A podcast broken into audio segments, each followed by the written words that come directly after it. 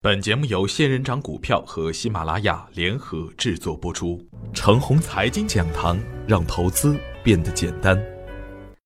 亲爱的朋友们，早上好，我是奔奔，感谢您一直的关注与守候。我今天和大家分享的主题是：主板明修栈道，小创暗度陈仓。昨天的行情有两大看点，一是主板收复前面跳空的缺口。二是创业板放量突破前期重要的压力区，况且创业板九百一十一亿的成交额是自去年十二月十二日以后的最大的单日成交额，主力调仓换股的方向转向成长性更好的中小创。看看小创近四个交易日的成交额，三个七百亿的上方，一个九百亿的上方，在主板整体量能不济的前提下。小创出现了放量温和的上涨，当下的行情，存量资金以轮动的方式激活各类主题，资金先去攻击“一带一路”、军民融合、建材水泥，然后又去攻击小金属、股泰，在主板热点轮动的同时，也伴随着中小创的不断的探底。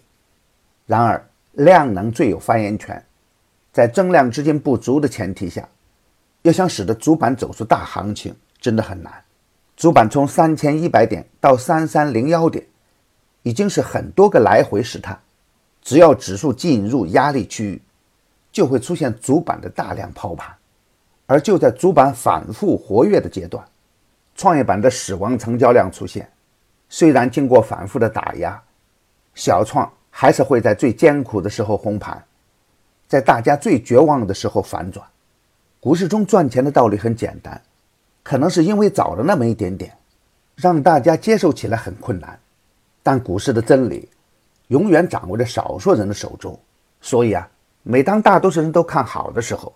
我们就应该先冷静一点了。个股疯涨的时候，跌下去也会很惨。比如三月二号的华铁科技，从跌停板一度涨到五个点，成交额三十个亿啊，第二个交易日就全部的吃面。再比如零零零五幺四，走完后没有最低，只有更低，只有贪婪的人才会上当受骗。而从春节到现在，我反复提醒创业板，反复提醒大家盯着小创做股票，小创强势，整体就好赚；小创弱势的时候，大盘的上升也会很艰难。主板的炒作行情轮动一圈以后。很多高位的票也在拉升的过程中不断的派现，而流出的资金呢，也在开始慢慢的关注创业板，开始向中小创中的高送转、锂电池、智能机器人、信息软件等方向轮转。主板的量能死叉中，小创的量能金叉出现，主板明修栈道，小创暗度陈仓，中小创的量能明显更足一点。特别是人工智能的表现，昨天小创上涨了，有人说这是两会的利好使然，也有人说小创马上就能飞天，我真的想不通，他们为什么不能把这样的预判提前一点呢？我的观点是，主板表现较弱，并不代表主板已经走完，如果主板真的走完了，小创独自也撑不起大盘，小创昨天表现强势。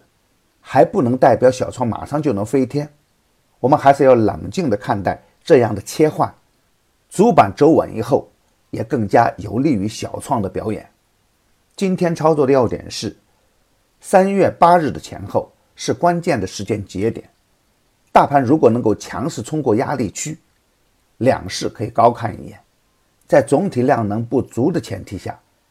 还是要把握好切换的节奏，